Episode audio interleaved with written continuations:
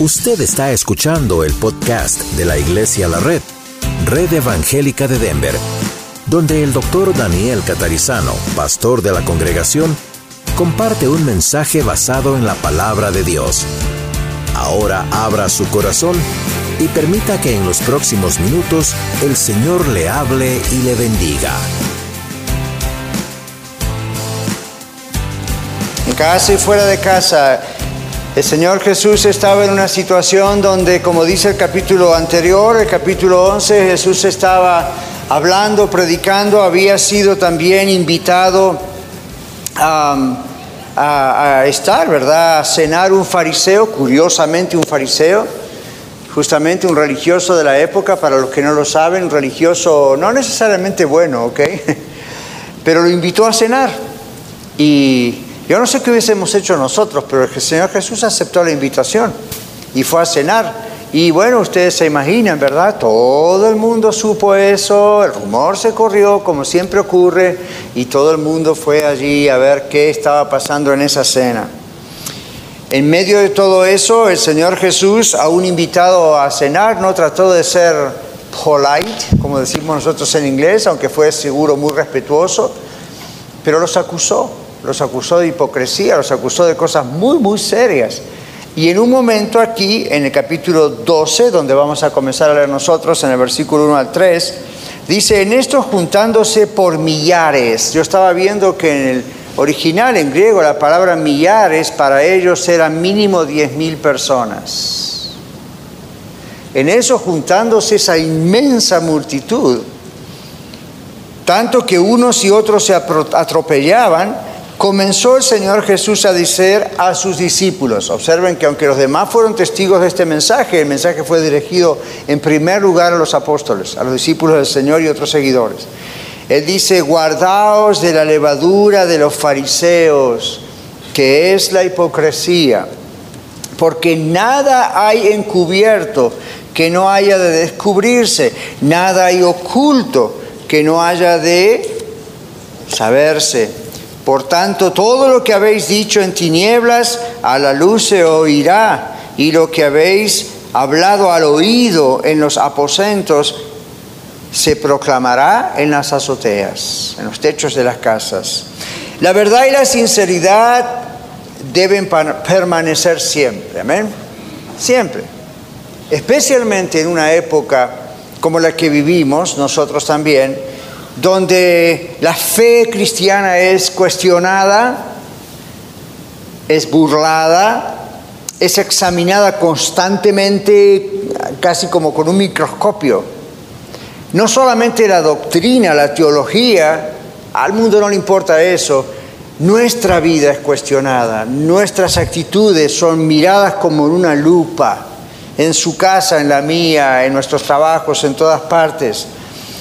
La valentía de nuestra confesión, la valentía de que conocemos a Cristo como Salvador y que Él es el único que puede salvar, es indispensable esa valentía, pero también lo es nuestra confesión con Él, no solo por palabras, sino eh, por medio de nuestras actitudes y nuestras decisiones diarias. Los apóstoles estaban en ese conflicto, ¿verdad?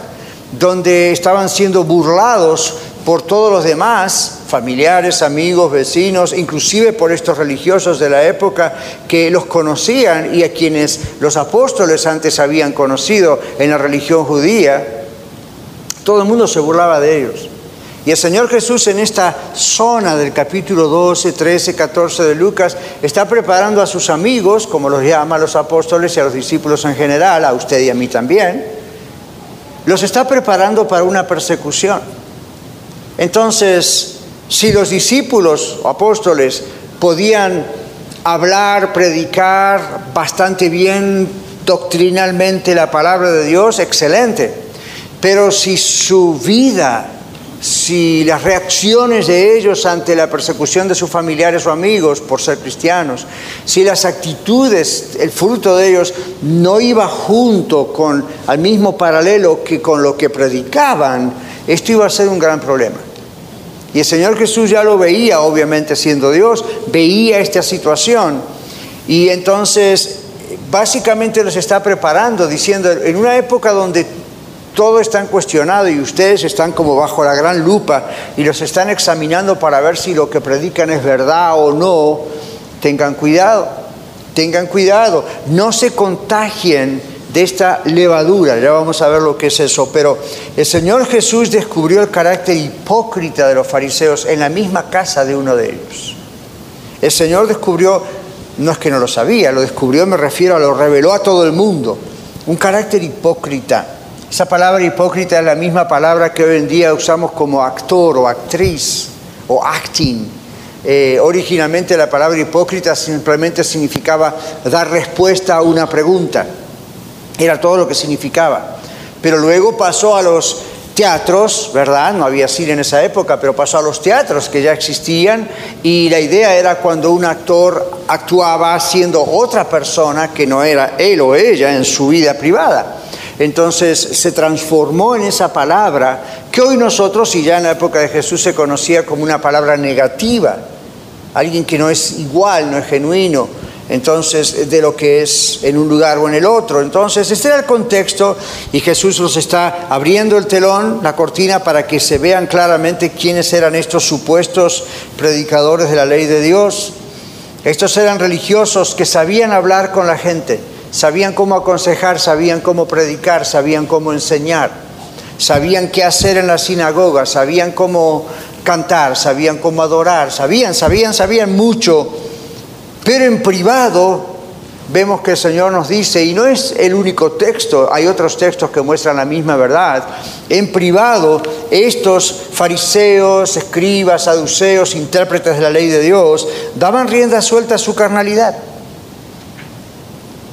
Pablo diría el apóstol a su carne, al pecado, a esa tendencia, ¿verdad?, de la naturaleza vieja del ser humano que todavía todos luchamos en áreas con eso. Bueno, ellos daban rienda suelta a su carnalidad y la expresaban en diversas formas. A veces era inmoralidad sexual, otras veces era borrachera, pero otras veces era malas actitudes, falta de respeto a los demás, crítica, chismes, etc. Este tipo de personas Jamás los judaizantes, los judíos, los hipócritas, Jesús está diciendo a los discípulos, miren, este tipo de personas que dicen que aman a Dios, que dicen que me aman, a mi Padre, no sean como ellos, porque ellos hacen todo esto. ¿Recuerdan otro texto donde el Señor Jesús dice, ellos aman las salutaciones en las plazas? Es decir, cuando ellos pasaban todavía había que hacer una reverencia, ¿verdad? Reverendo, oh reverendo. Le encantaba eso, ¿ok? Hoy en día diríamos, a los fariseos les encantaban los clics en Facebook. En serio, a los, fariseos les, encantaba firmar autógrafos. A los fariseos les encantaba sacarse fotos prominentes con gente. Había toda esa, esa cosa, ¿verdad? De Hollywood, diríamos hoy. Los fariseos ya la conocían. Cuando el Señor dice, les, encantaba a ellos que la gente los aplaudiera, ¿verdad? Uy, mire quién va allá, uy, cuyo respeto.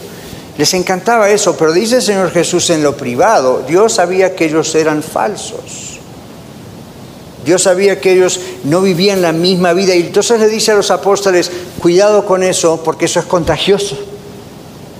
Se le pega a uno, está dentro de uno, ¿verdad? La adulación.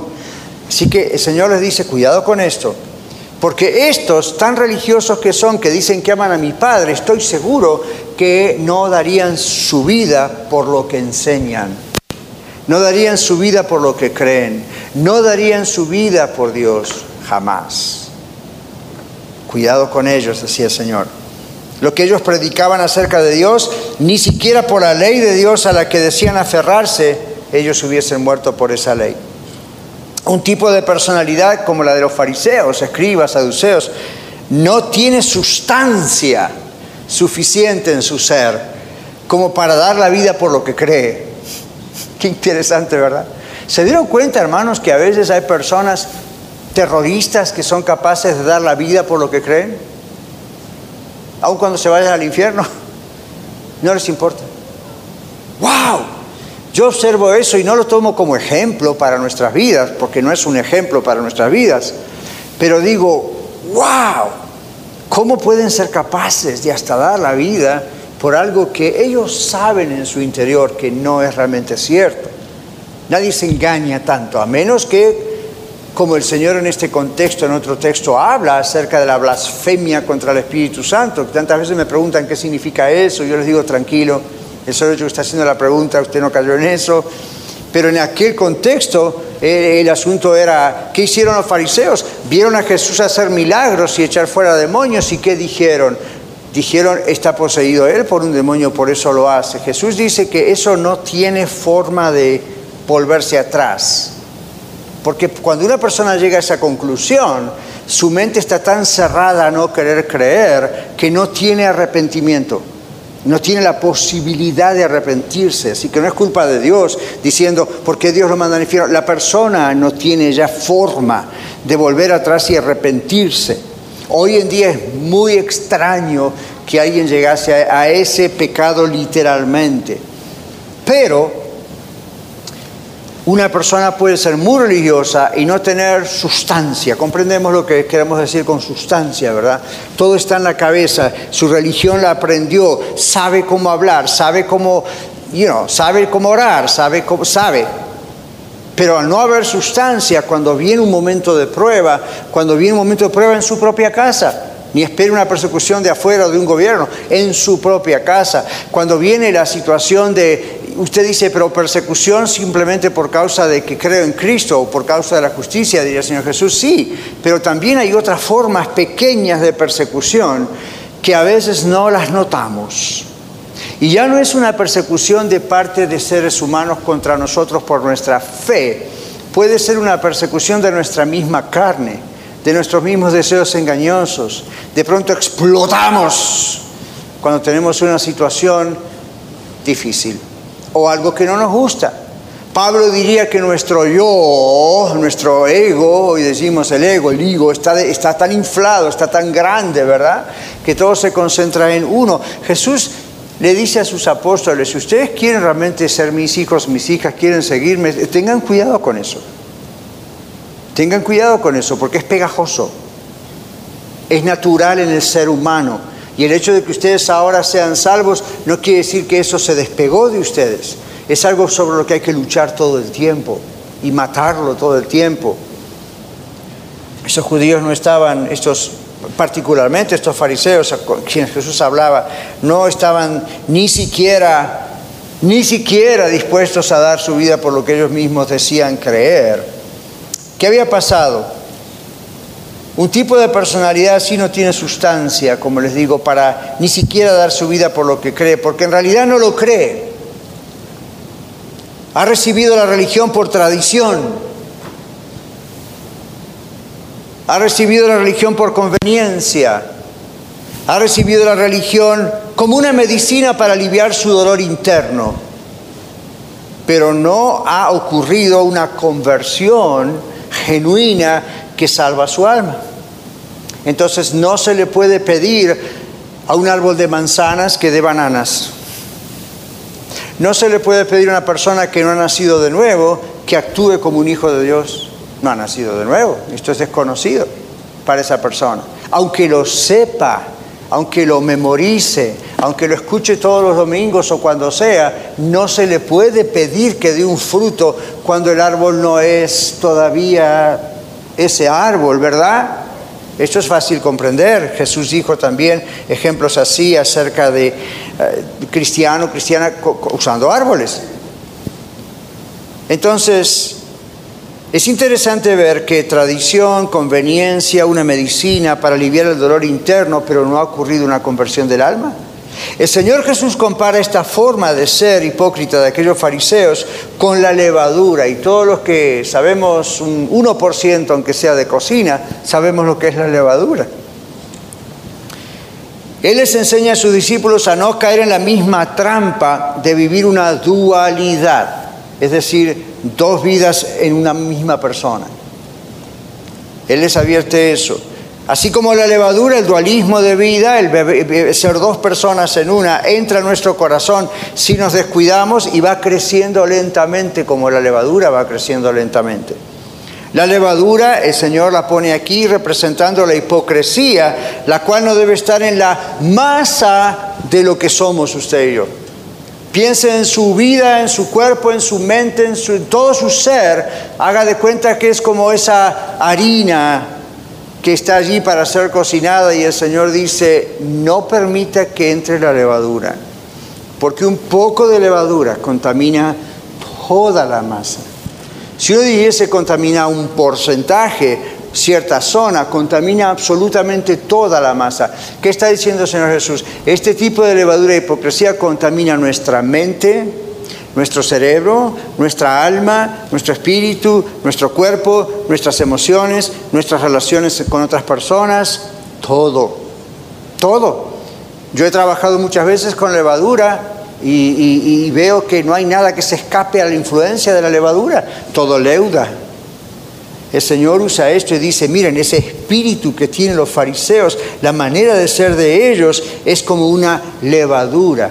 Un autor dijo, los fariseos estaban vacíos de justicia, pero se mostraban externamente justos. Por afuera eran gran justos, la gente les hacía reverencia y ellos aceptaban esa idolatría de reverencia al extremo, pero por dentro, dice el Señor, ellos no eran justos. La apariencia era de justicia, lo que enseñaban era de justicia, lo que enseñaban no siempre estaba mal, era porque venía de la palabra de Dios, el asunto es que sus vidas y su enseñanza eran dos personas diferentes. En Eclesiastés capítulo 12, versículo 4, la Biblia dice, porque Dios traerá toda obra a juicio, análisis, a test y a juicio, juntamente con toda cosa tapada o encubierta. Dice el Señor, sea buena o sea mala. En otras palabras, va a llegar un momento y no tenemos que esperar al cielo para que eso llegue. Eso va a ser al final. Pero aún aquí en la tierra, en su tiempo y mi tiempo de vida, la Biblia dice, Dios permite que cosas que están en secreto, sean buenas o sean malas, sean descubiertas. Versión moderna, la mentira tiene patas cortas. Pero la parte buena también es descubierta. Por ejemplo, el Señor dice, por sus frutos los conoceréis. El fruto es algo que se ve en un árbol. Entonces aquí el Señor está diciendo en Eclesiastés 12, 14, realmente Dios va a traer en el momento de Dios a juicio toda obra, sea buena o sea mala. Mire otro texto que viene a la mente. Cuando el Señor dice que todo lo que el hombre sembrare, eso también segará, segar es un fruto. Se siembra como una semilla debajo de la tierra, nadie ve el acto de bondad que usted ha hecho, pero la Biblia dice que aun si usted se humilla, el que se humilla será exaltado. Amén. Exaltado no significa que le vamos a hacer un monumento a su persona o a la mía. Exaltado significa, usted lo hizo para el Señor, no como para los hombres, dice otro texto de la Biblia, usted lo hizo en humildad, estuvo en esa oscuridad haciéndolo, y dando una ofrenda a alguien, ayudando aquí, ayudando allá, orando tremendamente porque esta persona no se pierde y la otra. Nadie sabe eso, ¿verdad?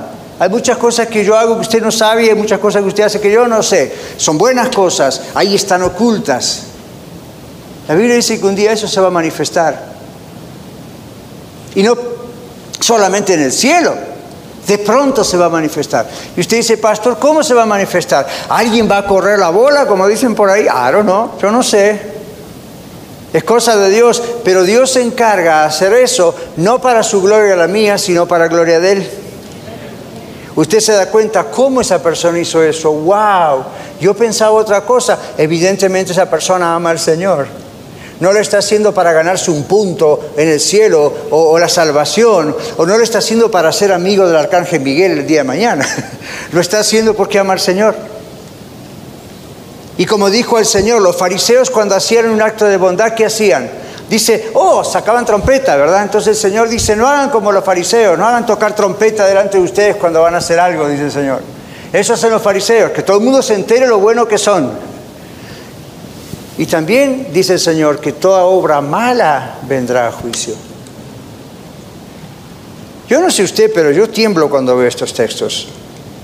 Y a mí me inspira a decir, Señor, por favor, si hay algo malo que he hecho, muéstramelo, Señor, para que pueda realmente arrepentirme y pues confesarlo, trabajarlo, pedirte perdón y reparar la cosa.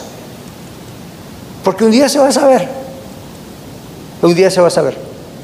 Entonces, aquí dice, ok, Dios traerá toda cosa, toda obra a juicio, con toda cosa encubierta, sea buena o sea mala. Romanos capítulo 2, versículo 16 dice, en el día en que Dios juzgará por Jesucristo los secretos de los hombres conforme a mi evangelio, dice Pablo. En el día que, algún día, allí cuando estemos con Él, serán juzgados nuestros secretos. En Lucas capítulo 8, versículo 17, el Señor Jesús dice, no hay nada encubierto, nada secreto, nada oculto que no haya de ser manifestado. Y en el contexto el Señor está hablando inclusive de algo positivo, porque Él está diciendo una luz no se puede poner debajo de un almud o de un mueble, como este púlpito, ¿verdad? No, no, dice, se, se alza para que todos sean iluminados en casa, ¿verdad? Estas luces están colgando del cielo raso, del techo, porque es la única forma de iluminar. Entonces dice el Señor, otra vez, así como la luz se pone arriba para que ilumine a los que están en casa y no se esconde adentro de un mueble, así es nuestra vida. El Señor la exalta para su gloria y todos son iluminados, o el Señor saca a relucir los trapos sucios, como escuché por ahí que se dice. Entonces, esta era la actitud de los fariseos. Y el Señor dice, no caigan ustedes en lo mismo, aunque Judas estaba escuchando esto. ¿Qué habrá pensado Judas Iscariote cuando estaba escuchando esto, verdad? Judas estaba vivo todavía, esto pasó antes de la muerte de Jesús y antes de la muerte de Judas. ¿Qué, pasaría por la mente de Judas? Oh, oh, realmente el Señor conoce todo, porque ya Judas nunca fue honesto, no crean que fue un ataque a último momento, nunca Judas fue honesto. Por eso fue llamado el hijo de perdición. Tenía un plan. ¿Qué habrá pensado Judas al escuchar esto? Bueno, Dios nos llama a ser auténticos, en casa y fuera de casa, como dice nuestro título. ¿Qué es auténtico? Miren lo que dice el diccionario. Acreditado como cierto y verdadero por sus características. Acreditado como cierto y verdadero por sus características.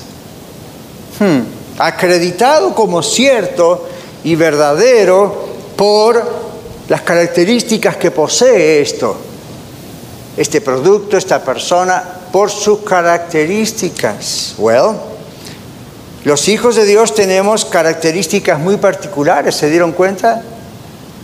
Los hijos e hijas de Dios tenemos características muy particulares y muy diferentes de los hijos e hijas del mundo. Estas características son similares a las de nuestro Señor y Salvador. Tenemos un modelo para seguir. No somos como otras religiones que no tienen un molde, un modelo, tienen filosofías, tienen ideas. Todas las religiones del mundo siguen a alguien o ciertas filosofías, ciertas ideas, más el cristianismo es la única religión que sigue a una persona no solamente las ideas de Jesús, sino la persona de Jesús. ¿Se dieron cuenta de eso? ¿Recapacitaron en eso? Recapacítenlo hoy. No solamente seguimos las enseñanzas de Jesús, vemos cómo Jesús las puso en práctica, seguimos a una persona, no solamente ideas o ideologías. Bueno, Gálatas 2.20 nos muestra cómo era esa persona. La Biblia lo llama el fruto del Espíritu Santo. Obviamente Jesús estaba lleno del Espíritu Santo. Y Gálatas 2.20 nos dice que hay nueve características de ese fruto. Amor, gozo, paz, paciencia, benignidad, bondad, fe, mansedumbre, templanza. No son nueve frutos, son nueve características, nueve partes de algo que se llama la presencia del Espíritu Santo en una persona se muestra, hay fruto. Entonces todos estamos creciendo en esas áreas, pero el Señor Jesús tenía todo ya desarrollado allí, ¿verdad? Estas actitudes, realmente, estas características se demuestran visiblemente en nuestras actitudes.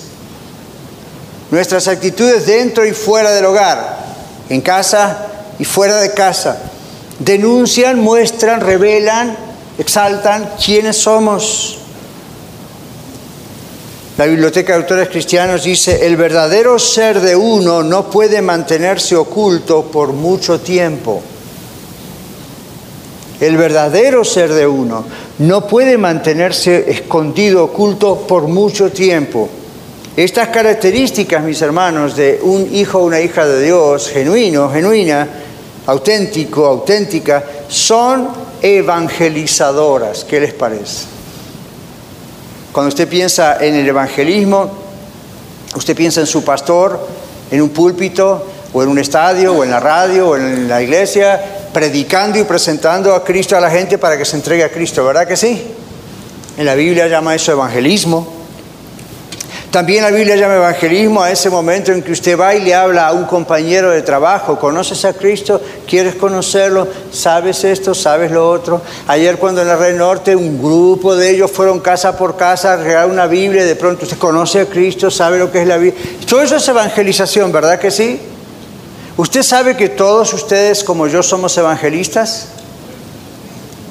Y usted sabe que aunque usted no pueda predicar, no tenga ese talento o don, Dios no le haya llamado a hacer eso públicamente, de todas maneras usted y yo cada día evangelizamos con cada actitud de nosotros. Entonces, Jesús tenía esa preocupación, humanamente hablando, Jesús no se preocupaba, por sus apóstoles, por sus discípulos. Él veía el problema, el contagio. ¿De dónde venían los apóstoles? De la sinagoga. ¿De dónde venían? ¿Cuál era la, cultura? Eh, la religión se había metido en la cultura de ellos. Eso significa que en su mente, en sus patrones mentales, ellos pensaban de una manera y viene el Señor Jesús a revolucionárselos todos para que piensen de otra manera, como piensa Dios. No como estos dicen que piensa Dios, sino como realmente piensa Dios. No como estos practican lo que no es la ley, sino lo que realmente es la ley de Dios. Interesante características evangelizadoras, todas nuestras actitudes, porque muestran a los que no creen en Cristo, en su casa, en la mía, con sus parientes, con los míos, los de sus compañeros de trabajo, vecinos, etcétera, you name muestran lo que Dios ha hecho en nuestra vida. Muestran el cambio. Si quizá usted tiene familiares o amigos que se burlan de usted porque Dice, ¿y ahora qué te has hecho aleluya? Mira que antes ibas y te emborrachabas con nosotros, ahora no te emborrachas con nosotros. De gloria a Dios. Porque no es algo que usted está intentando hacer para quedar bien, ¿verdad? Simplemente es parte del cambio en su vida.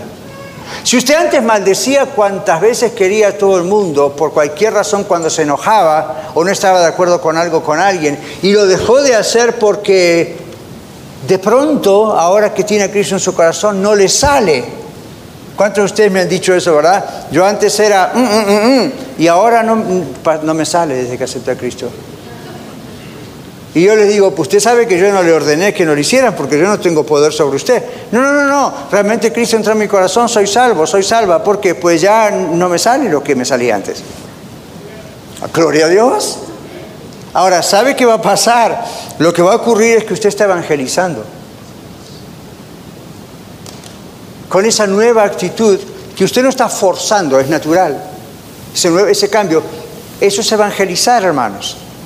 Usted está dando testimonio, ahora la gente se va a burlar, pero cuando ellos vean esa característica en nosotros, la gente se puede burlar de usted de mí, pero cuando pongan su cabeza sobre la almohada esa noche, el Espíritu Santo va a empezar a trabajar con ellos. Dios va a trabajar con ellos. Y muchos de ellos, después cuando se convierten, confiesan, testifican de sí, es que yo me quedaba pensando mientras manejaba mi carro, o me quedaba pensando mientras puse mi cabeza en la almohada para dormir, y si esto que le pasó es verdad, ajá, usted está evangelizando. El Señor sabía eso de los apóstoles y les decía, cuidado, cuidado con no solamente predicar lo que les enseño, vivan lo que les enseño porque están evangelizando. Bueno, si no hay transformación de nuestras actitudes, ¿qué pasó? Hay solamente dos opciones, dos causas. O somos insensatos o no somos salvos. Wow, palabra fuerte, ¿verdad? Ahora, podemos ser cristianos insensatos, todavía somos salvos. Eso es mejor que está perdido. Ahora, si somos salvos insensatos, pastor, ¿por qué dice así? Bueno, Gálatas capítulo 4, versículo 19, el apóstol Pablo dice, oh Gálatas insensatos, ¿hasta cuándo? Y después yo, dice Pablo, yo sufro dolores de parto hasta que Cristo sea formado en vosotros. Casi iba a ser el título de este mensaje, lo borré porque el contexto no tiene que ver tanto con lo que estamos hablando, tiene más que ver con la idea de que tenemos libertad en Cristo en oposición al yugo de la ley de Moisés. Ahora, la ley de Moisés era la ley de Dios. Entonces no es de desechar. El problema eran los fariseos. El problema es cómo ellos interpretaban y usaban la ley de Moisés, de Dios, refugiándose bajo las apariencias de cumplir la ley de Dios, pero con su vida era completamente otra cosa. Entonces, el Señor quiere que tomemos la forma de Él, no físicamente, claro, la forma de Él, su manera de ser. Todo esto que usted y yo ya tenemos. ¿Cuántos de ustedes saben que usted tiene, si usted tiene a Cristo en su corazón, usted tiene el fruto del Espíritu adentro suyo? No ore, Señor, un día dame el fruto del Espíritu. Porque eso es como si sus hijos le digan, mamá, dame el mismo regalo que me acabas de dar. Ya te lo di. Es una contradicción. El asunto es que este fruto va desarrollándose cada vez más. Hace tres años yo planté un arbolito de durazno y este año fue tan generoso que después de tres años me dio un durazno. Lo partí, me lo comí, como somos cinco en casa, lo partimos con cinco pedacitos, para que cada uno de los cinco disfrutara qué delicia este durazno. Pero estamos orando que por fin año que viene, por favor, por lo menos cinco duraznos. Así son los árboles, ¿verdad? ¿Saben ustedes que las manzanas llevan años y años y años hasta empezar a dar una? Entonces uno dice, bueno, así somos los seres humanos. El fruto está allí, todo lo que se necesita para que surja está allí. Dios nos lo dio desde el momento de nuestra entrega a Cristo. Nosotros somos los que no me podes, oh Señor, porque duele. Bueno, si no te puedo, el fruto no se ve. En la naturaleza vemos eso, no va a salir. Entonces aquí ocurre esto, uno es salvo pero puede ser insensato, está refugiándose en apariencias de cumplir la ley de Dios y de pronto no está practicando la ley de Dios en su vida, en su vida privada, en su hogar. La insensatez, presten atención aquí, la insensatez se demuestra cuando no hay sensatez. ¡Wow! Me llevó toda la semana a pensar esa frase. La insensatez se demuestra cuando no hay sensatez. No puede haber una doble vida si hubo un nuevo nacimiento. Eso es lo que significa. Si alguien nació, ¿nació o no nació? Nació. Entonces, ¿cuál es la sensatez? Que esa criatura se portase como si nunca nació. Qué locura, ¿verdad? Pero esa es la insensatez. Entonces aquí el asunto es que un cristiano lo es no solamente porque el estatus legal cambió. ¿Cuál es el estatus legal? La Biblia dice que en el momento que usted y yo nos arrepentimos de nuestros pecados, confesamos que somos pecadores, pedimos perdón al Señor Jesucristo, pedimos perdón a Dios, dejamos que la sangre de Cristo, su vida se aplique a nuestra vida, somos salvos. La Biblia dice que ahí se produce lo que se llama la justificación. ¿Recuerdan? Es decir, justificación, estudiábamos en el verano, es un término legal en la Biblia. Es ese sello del Espíritu Santo que dice a partir de ahora esta persona está apartada para Dios, es de Dios. Pero es un término legal. El asunto es que cuando hemos nacido de nuevo, no es solamente una legalidad que gracias a Dios nos salva la vida, es actuar como un nuevo ciudadano del reino de los cielos. Imagínese usted está aquí en los Estados Unidos y de pronto logra los papeles y le dicen ahora usted es un residente o es más, es un ciudadano americano. Cuando el país, aquí o en cualquier otro país del mundo, en el planeta, cuando un país le da esa legalización, lo que le está diciendo es usted a partir de hoy tiene los derechos de un ciudadano, también los deberes. Entonces, si usted realmente es, aunque tenga los papeles, la idea es, ahora tengo que comenzar a realmente comportarme con lo que la ley me dijo que tengo que hacer. Cuando uno es de Cristo, la justificación por la fe se produce en el mismo momento que usted y yo nos arrepentimos y recibimos a Cristo, nos entregamos a Cristo. Lo puede hacer usted hoy antes de irse. Pero eso es solo el comienzo. Usted cambia el estatus legal. Yo hace muchos años atrás delante de Dios era un ilegal, como todo ser humano, porque no respetaba la ley de Dios, porque como todo ser humano me puse en contra de él. Un día reconocí mis pecados, reconocí quién es Jesús, dije, es la única solución, es lo que la Biblia dice. Le pedí perdón, le entregué mi vida. ¿Saben qué pasó? Venga para acá, ahora usted es legal. Pero la legalización también cambia nuestra vida, uno nace otra vez. Dice Dios, las cosas viejas pasaron. Ahora todo comienza de nuevo. Usted es una nueva creación mía, usted es un nuevo, una nueva criatura, un nuevo hombre, una nueva mujer delante de Dios. Entonces, ok, va a haber fruto de esto. Con el tiempo se va a empezar a ver ese fruto. Nuestra actitud debe ser una que no tiene que ser pasiva. Es decir, la buena actitud de esperar, ok Señor, esta transformación que estás haciendo no es solamente algo que Dios va a hacer es algo en el que Él nos incluye. ¿Sabía eso? Cuando el Señor dice que tenemos que morir a nosotros mismos, cuando el Señor dice que tenemos que continuar pidiéndole perdón por nuestros pecados cuando fallamos, igual tenemos abogado en Cristo y somos sinceros, la sangre de Cristo nos limpia todo pecado. Hay una actividad que hacemos juntos con el Señor, ¿verdad que sí? Entonces es nuestra renuncia de nuestro yo orgulloso y al sometimiento de Dios y al Espíritu Santo en el proceso. Usted está escuchando este mensaje aquí en vivo u otros en el podcast y resulta que, ok, ¿qué va a hacer con esto? Esa es mi pregunta, esa es la pregunta de Dios. ¿Qué va a hacer con esto? Gracias, pastor. Good message, buen mensaje. Gloria a Dios. Gracias, gloria a Dios. ¿Y? Ahí está el punto, en ese I. ¿Y? Question mark. ¿Y? Como si fuera poco, en español tenemos dos questions mark. ¿Y qué hacemos? Entonces, ese es el punto allí.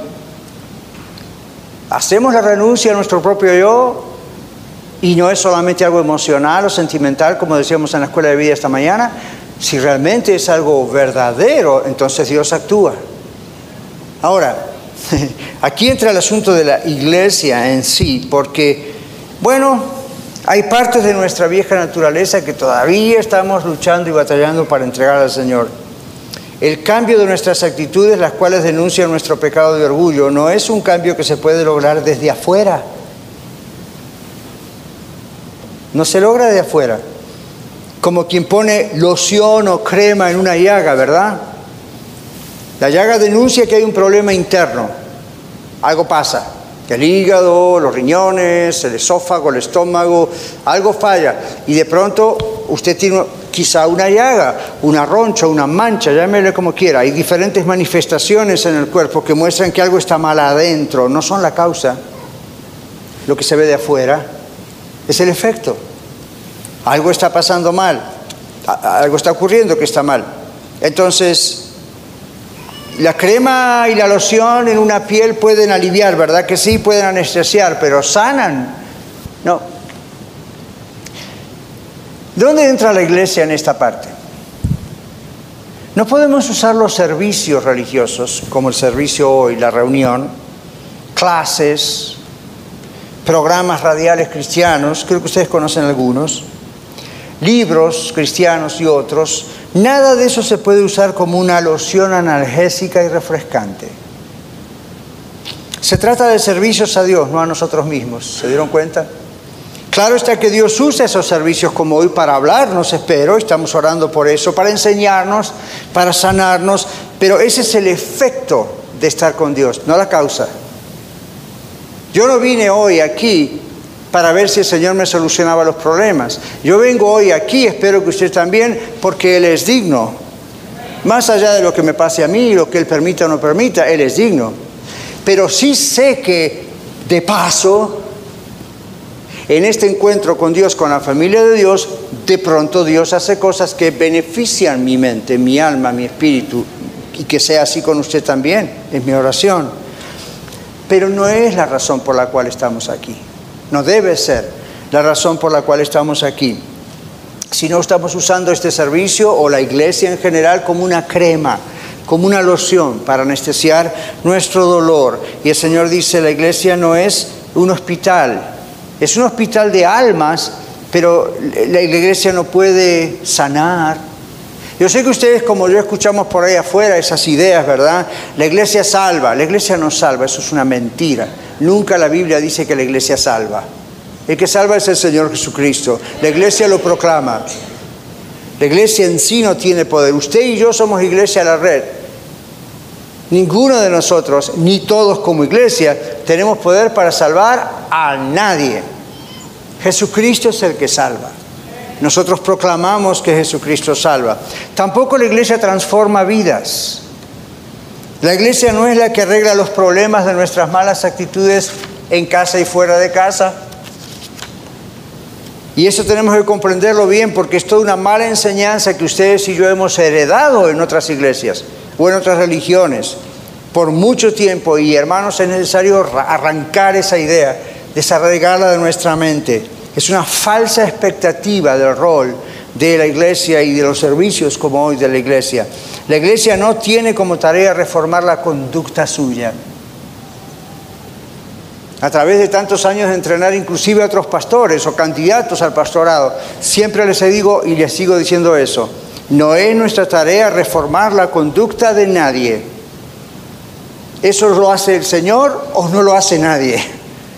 Nuestra tarea no es reformar la conducta. No tenga falsas expectativas acerca de lo que puede lograr por asistir a un servicio de la iglesia. La iglesia es una familia imperfecta, y si no, pregúnteme a mí después allá afuera. Y yo voy a hablar de mí, no de otros. Como iglesia nosotros nos servimos, nos ayudamos unos a otros por medio de diferentes ministerios, pero la asistencia al servicio no va a reformar nuestras vidas. Si esta asistencia al servicio contiene esa expectativa, voy para que el pastor me hable y en una de esas, en los cantos o en el sermón o algo, mi vida es transformada. Si eso ocurre es porque el Señor, usted lo dejó actuar al Señor en su vida durante el servicio. Yo soy solamente un embajador, alguien que habla, y usted también. Si la expectativa, para finalizar, si la expectativa de cada servicio que Dios es que obre transformando vidas, está bien, pero si la expectativa es que asistiendo al servicio va a haber una transformación instantánea de mi vida, y cada vez necesito, a ver si escucharon estos términos, una nueva porción, otra dosis. Yo sé que ustedes han escuchado esa terminología, ¿verdad? Si voy al servicio para que me inyecten otra dosis del Espíritu Santo, usted no sabe que el Espíritu Santo no es una cosa, no es una sustancia, no es una droga, es Dios. Dios no le va a dar una dosis de Él, Dios ya le dio todo. Dios no le va a dar una porción fresca y nueva. Dios ya hizo todo. Nosotros somos el problema. Si usted va a un servicio esperando una dosis, una inyección de ánimo, algo especial que pase, a ver, ¡pum! Inyect, no va a ocurrir. Si usted viene con un corazón abierto, dispuesto y humilde, Dios va a actuar. Yo no tengo que manipular la situación, ¿se da cuenta? Ni nadie más, Dios actúa. Depende de su corazón. Yo sé dónde está el mío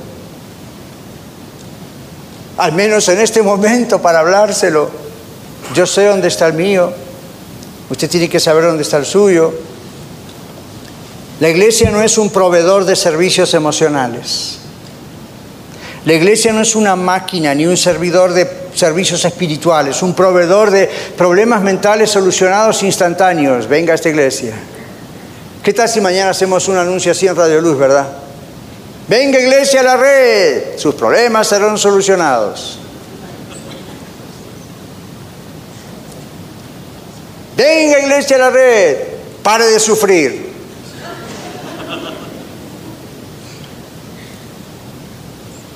Nunca está eso en la Biblia.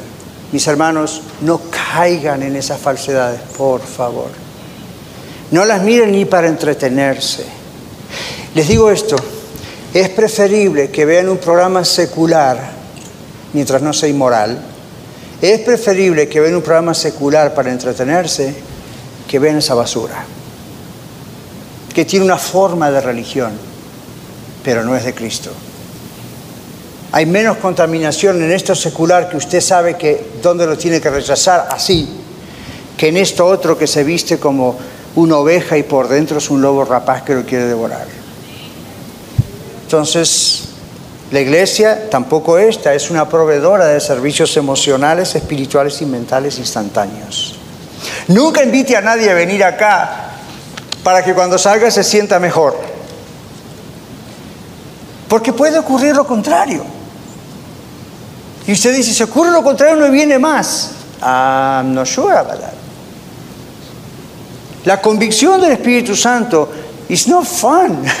No, no es gracioso. Cuando a mí el Espíritu Santo me convence, no me río. No me dan ganas de quedarme ahí orando. Me dan ganas de salir corriendo. Pero ese es el momento de decir, perdón Señor, perdóname. Y cuando eso ocurre, se da vuelta toda la imagen.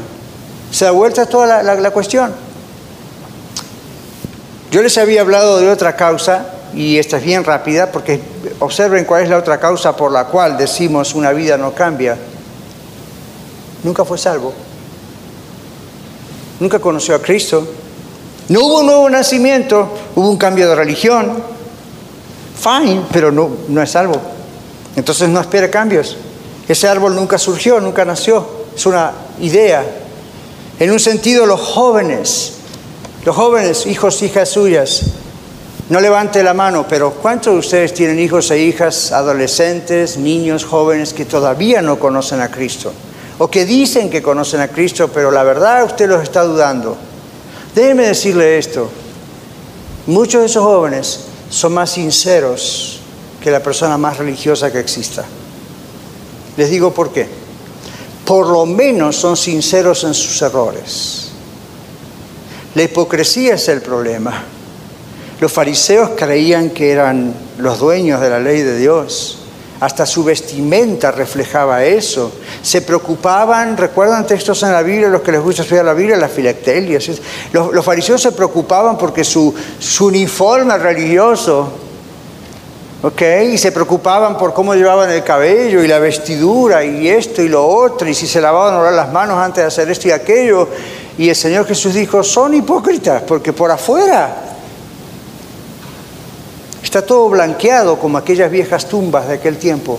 Por dentro están muertos. Entonces, yo prefiero un joven rebelde. Yo prefiero un joven que hable en los servicios y no preste atención y esté jugando sus games con el, teléfono. Yo prefiero un joven que esté mirando para cualquier lado que alguien que pueda llegar a decir, yo soy de Cristo y no lo viva. No sirve. Este tiene más posibilidades que el segundo. A este Dios lo puede alcanzar en medio de una crisis, de un dolor, de algo y se arrepiente, como usted y yo nos arrepentimos. Mientras que este otro juega al que sí, pero no. ¿Quién de los dos tiene más posibilidad? ¿Un compañero de su trabajo o un familiar o amigo de su casa que no quiere saber nada de Cristo, pero al menos es sincero en lo que no cree? Vamos a orar y predicarle para que sea salvo, no lo queremos ver que se pierde, pero por lo menos es sincero en su perdición. Por lo menos sabe que está perdido, espero. Por lo menos sabe que está mal y va a llegar un día que se da cuenta que necesita al Salvador. Tiene más posibilidades esa o esa persona que este otro que dice, todo está bien y no está bien. El Señor le dice a los apóstoles y nos dice a nosotros también, cuidado, cuidado con esa levadura a los fariseos. Ahora, si usted no es salvo, no es salva, bueno, vamos al principio para concluir. La sinceridad, la verdad, tiene que estar siempre. Y de manera especial en una época donde nuestra fe en el Señor es cuestionada bajo una lupa es burlada nuestra fe, examinada constantemente por los demás en casa, la familia, y los de afuera de casa, la iglesia, el lugar de trabajo, la escuela, la universidad. La valentía en nuestra confesión de fe en Cristo, hermanos, es indispensable, no podemos callarlo. Pero también es indispensable nuestra confesión en Él por medio de nuestras actitudes y decisiones diarias.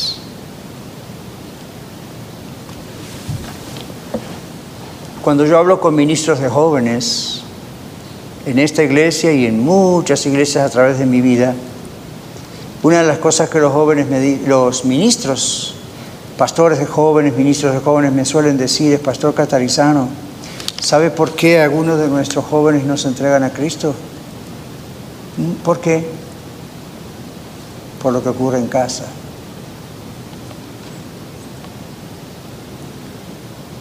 ¿Sabe por qué algunas personas en la época de Jesús no querían respetar la ley de Dios?